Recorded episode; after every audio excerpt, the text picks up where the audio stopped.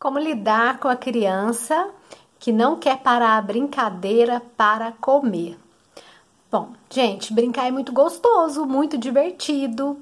E o que que acontece? Muitas vezes a criança vai brincar e a gente vai atrás, né, com uma vasilhinha, com a colher e vai dando pro bebê na boca, para a criança na boca. E ela é muito esperta, ela sabe que alguém vai vir atrás, que vai dar a comidinha na boca, então ela não vai querer sentar para comer.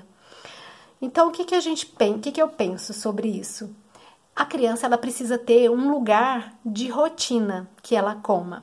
Eu não estou dizendo que a criança vai ficar sentada na mesa por 40 minutos, uma hora, nada disso, não. Mas eu tenho que ter um lugar para que ela é, faça relação, né? Saciedade, é, comida, momento de refeição. Então, Pode ser a mesa de jantar a que você usa, ou você pode colocar para essas crianças, principalmente que gostam de levantar e sair mais rápido, uma mesa à altura dela, uma mesa baixinha que ela possa sentar e comer. Então a criança ela precisa dessa ordem de lugar. Isso vai facilitar para ela até reconhecer é, a fome, né, o momento, o horário.